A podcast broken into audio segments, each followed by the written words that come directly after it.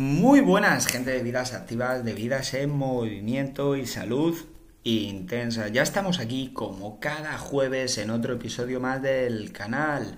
Eh, lo primero, recordaros que me podéis escuchar a través de plataformas como Spotify, Apple Podcasts, Google Podcasts, Amazon Music, Podimo y Anchor. Y bueno, vamos con este episodio 74.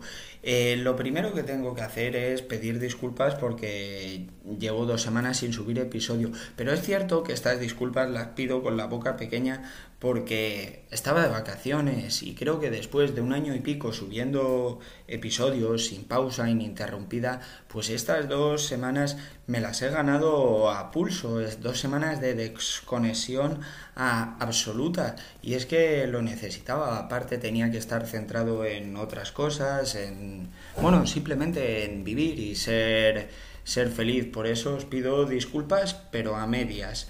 Así que Nada. Y sabéis, el otro día me volví a Madrid, volví a ver allí a mis padres antes de irme de viaje a otro sitio, que la verdad ha sido una pasada de viaje, pero bueno, volví a, Madrid y eh, después de poco, un poquito menos de un año, todo sigue igual, todo, todo está igual y eso me hizo acordarme de una cosa que me dijeron hace tiempo, que es que cuando tú te vas de un sitio y luego regresas, todo va a seguir igual. El, panadero va a seguir vendiendo sus mismos panes. El de la carnicería va a seguir cortando los filetes con el mismo grosor. Pero, ¿qué me ocurrió? Que lo ves de forma diferente. Y es que todo sigue igual, pero cuando haces algo así, el que cambias eres tú. Y quizá esto sea el proceso constante de aprendizaje el, y se nota cuando sales de tu, de tu zona de confort y luego vuelves a verla, que el que ha cambiado, el que ha aprendido, eres tú, porque todo es igual, pero lo ves de forma diferente. Y esta es una reflexión que os, que os quería traer, porque es que me fue llegar a Madrid y me resultó muy, una sensación un poco extraña, difícil de explicar, porque ya os digo, es que no había cambiado nada, pero lo sentía diferente. Y bueno, no me enrollo más y vamos a hablar del tema de hoy, que es un tema eh, bastante, bastante guay, bastante interesante, y es el entrenamiento de fuerza y la respiración. Y bueno, dicho esto, puestas las cartas sobre la mesa, empezamos.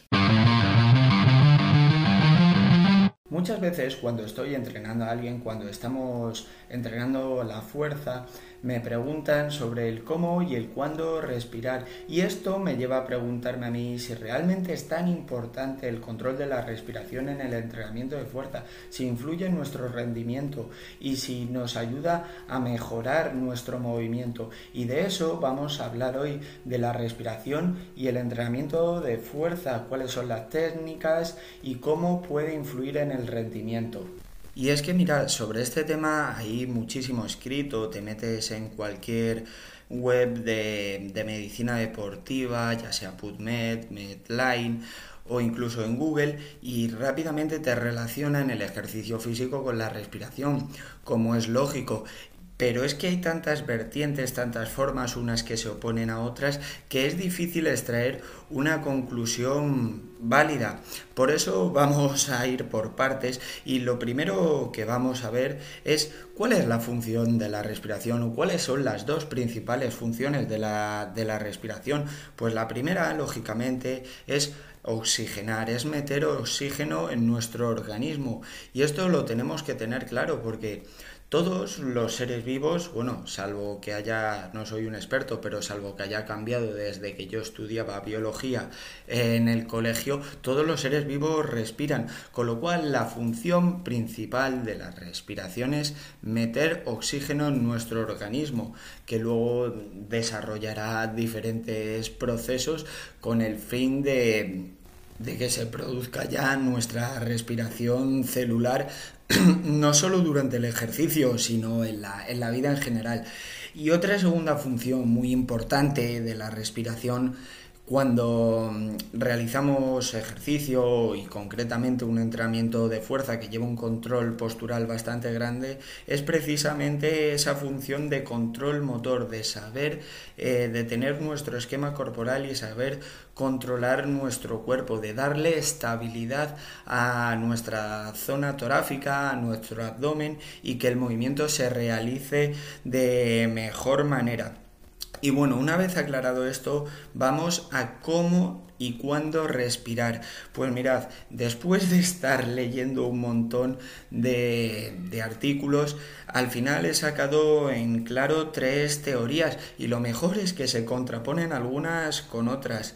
Y la primera teoría que saco es la teoría de la respiración libre. Yo cuando hago un ejercicio de fuerza, em, tengo que respirar de forma armónica, de forma fluida y no pensar tanto en la respiración, siempre que sea fluida, que al final eh, esta teoría lo que te dice es respira de forma libre, de forma fluida, de forma armónica, que la respiración se va a ir acompasando con el movimiento. Y no tanto pensar en cuándo tengo que coger el aire y cuánto tengo que soltarlo, sino simplemente en hacer el movimiento y que el respirar, que la inhalación y la exhalación se vayan acompasando de forma natural con tu movimiento. Esta teoría yo creo que es bastante interesante porque sobre todo para las personas que están empezando a entrenar, les libera un poquito de esa carga de, joder, si estoy haciendo un ejercicio nuevo con un montón de técnicas o que implica una técnica bastante grande, encima tengo que estar pensando en la respiración. Pues no, la respiración déjala fluir, que se va a ir acompasando al movimiento. Creo que esta teoría, y no es la más habitual, me ha, costado encontrarla, es bastante útil y sobre todo para eso, para personas que están empezando a aprender los movimientos, pues por ejemplo una sentadilla, un peso muerto. Tú deja fluir la respiración con el movimiento y no te concentres tanto en ella, que sí, que es muy importante, porque ya lo digo de antemano, la respiración es fundamental controlarla en todo tipo de ejercicios y en el entrenamiento de fuerza también. Bueno, y vamos con la segunda teoría o el segundo enfoque de cómo realizar y cuándo realizar la respiración. A mí esta también me parece bastante interesante, aunque luego podemos sacar matices, que es que se produzca la exhalación en la fase concéntrica. ¿Qué quiero decir con esto? La exhalación es cuando yo suelto el aire y tiene que coincidir con la fase concéntrica del movimiento. Es decir, cuando yo, digamos, en una sentadilla estoy subiendo, estoy realizando la fuerza, es cuando estoy soltando el aire. Em, por ejemplo, en un cool de bíceps, cuando la mancuerna está subiendo, es cuando estoy soltando el aire. En esta técnica pues eso, la exhalación coincide con la fase concéntrica y la inhalación, yo recargo de aire mis pulmones cuando eh, junto con la fase excéntrica que digamos, por ejemplo, para que sea más visual, en un peso muerto cuando está bajando la barra hacia el suelo. Hacia el suelo. Ahí es cuando recargo mi, mis pulmones de aire. Y la última técnica, que, con la que yo no coincido nada, creo que me parece surrealista, no la he visto hacer nunca, es que coincida la inhalación con la fase concéntrica. Por ejemplo, una sentadilla, cuando estoy de posición sentado y me extiendo, extiendo mis rodillas y caderas hasta ponerme de pie, es ahí cuando cojo el aire. Creo que no tiene mucho sentido. la parte de o sea, la parte donde soy más vulnerable, que es cuando estoy abajo sentado, estar vacío de aire, estar con el tórax y con el core blando, ¿para qué? Para luego coger aire y cuando estoy más estable, que es en la posición erguida, estar con los pulmones hinchados. Creo que esta última, mm, bueno, seguro que hay gente que le puede sacar algún beneficio, algún, algún partido, pero Creo que es, la, la, peor. Y estas serían las tres técnicas de cuándo y cómo respirar. Muy diferentes. Lo que sí coinciden todas y que yo creo que es importantísimo es que la respiración no se debe de cortar en ningún momento. Igual que los movimientos tienen que ser fluidos y sin pausa, exactamente igual con la respiración. Yo no puedo pretender hacer un ejercicio parando mi respiración, estando en apnea, estando sin respirar, no, la respiración viene con el movimiento, igual que no corto el movimiento cuando, cuando estoy realizando el ejercicio tampoco puedo cortar la respiración. La respiración tiene que ser fluida, no puede haber momentos de apnea, no puedo estar tres segundos de pausa sin respirar obviamente, y lo primero porque tengo que oxigenar mi musculatura, con lo cual las apneas creo que esto no tiene ningún sentido. Pero bueno, estas son las tres técnicas, cada uno aplicad la que más os convenga. Yo os digo, yo combino la que os he dicho de respiración libre con la segunda que coincide la exhalación, el expulsar el aire con la fase concéntrica. Y aquí os voy a dar mis conclusiones que obviamente pues son conclusiones, como siempre digo, una mezcla entre lo que he podido leer, lo que he podido aprender y la experiencia que me ha dado el, el entrenar. Y es que yo entrenando la fuerza, voy a distinguir entre series largas y series cortas a la hora de pensar en la respiración. Una serie de 15, 20 repeticiones, ahí en una serie que lleva mucho más tiempo, pero que la intensidad intensidad expresada en kilogramos que le he metido a la barra es más bajita, pero la serie en tiempo es mucho más larga, me lleva mucho más segundos realizar la serie completa en estas series largas eh, yo optaría por una respiración libre. ¿Por qué? Primero, porque la intensidad no es tan alta y igual tengo que realizar eh, la serie de una forma un poquito más rápida, más fluida y el estar pensando en todas las repeticiones, en cómo tengo que respirar, creo que esto va a ralentizar el movimiento y va a hacer la serie de peor calidad y teniendo en cuenta que la intensidad no es máxima, pues igual una respiración libre, una respiración armónica, fluida. Bueno, armónica y fluida tiene que ser siempre la respiración, pero digamos no tan controlada de forma activa por, por nuestro cerebro. Creo que en estas series largas siempre voy a recomendar una respiración libre, seas muy entrenado o no seas muy entrenado.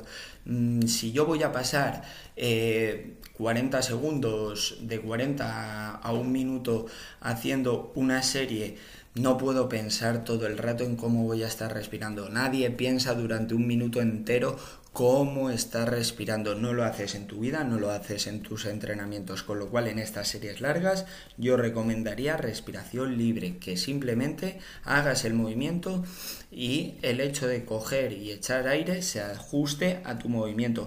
Y luego en series cortas. Yo hablo de series cortas, pues por ejemplo, una serie de tres repeticiones y no digamos ya una repetición en una competición de powerlifting.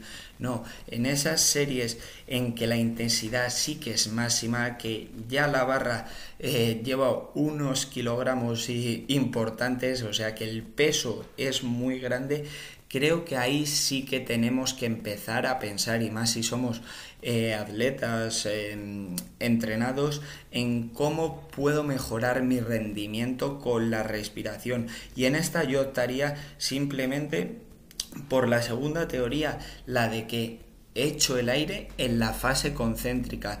Eh, en esta segunda teoría que coincide la fase concéntrica con la exhalación, te dicen que en la fase excéntrica, o sea, cuando el movimiento de bajada, hablando así mal impronto, es cuando cojo el aire. Yo depende del ejercicio, evidentemente en una sentadilla, si tengo que coger aire, mi inhalación va a coincidir con la fase en la que estoy bajando, bajando de forma controlada. Pero por ejemplo, en un peso muerto, eh, no, no me centraría tanto porque el peso muerto es cierto que hay que controlar la bajada, pero no la controles tanto porque al final te va a fatigar.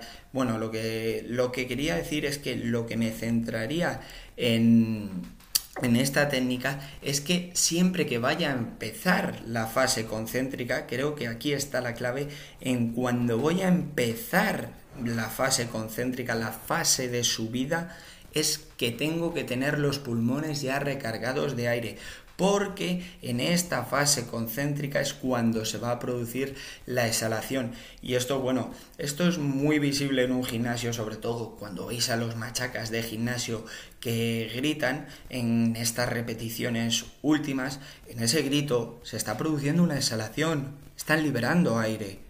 Por eso muchos gritan. Yo creo que es innecesario muchas veces gritar, pero bueno, eso ya dependerá de cada uno. Eso es una, anécdota de gimnasio que ahora no tiene importancia. Pues eso, en series cortas donde las repeticiones van entre 1, 3, 5, incluso ya 7, aquí sí que controlaría mucho más eh, la respiración y haría coincidir esa fase eh, perdón, esa fase concéntrica con la exhalación, con, la, con el hecho de expulsar el aire.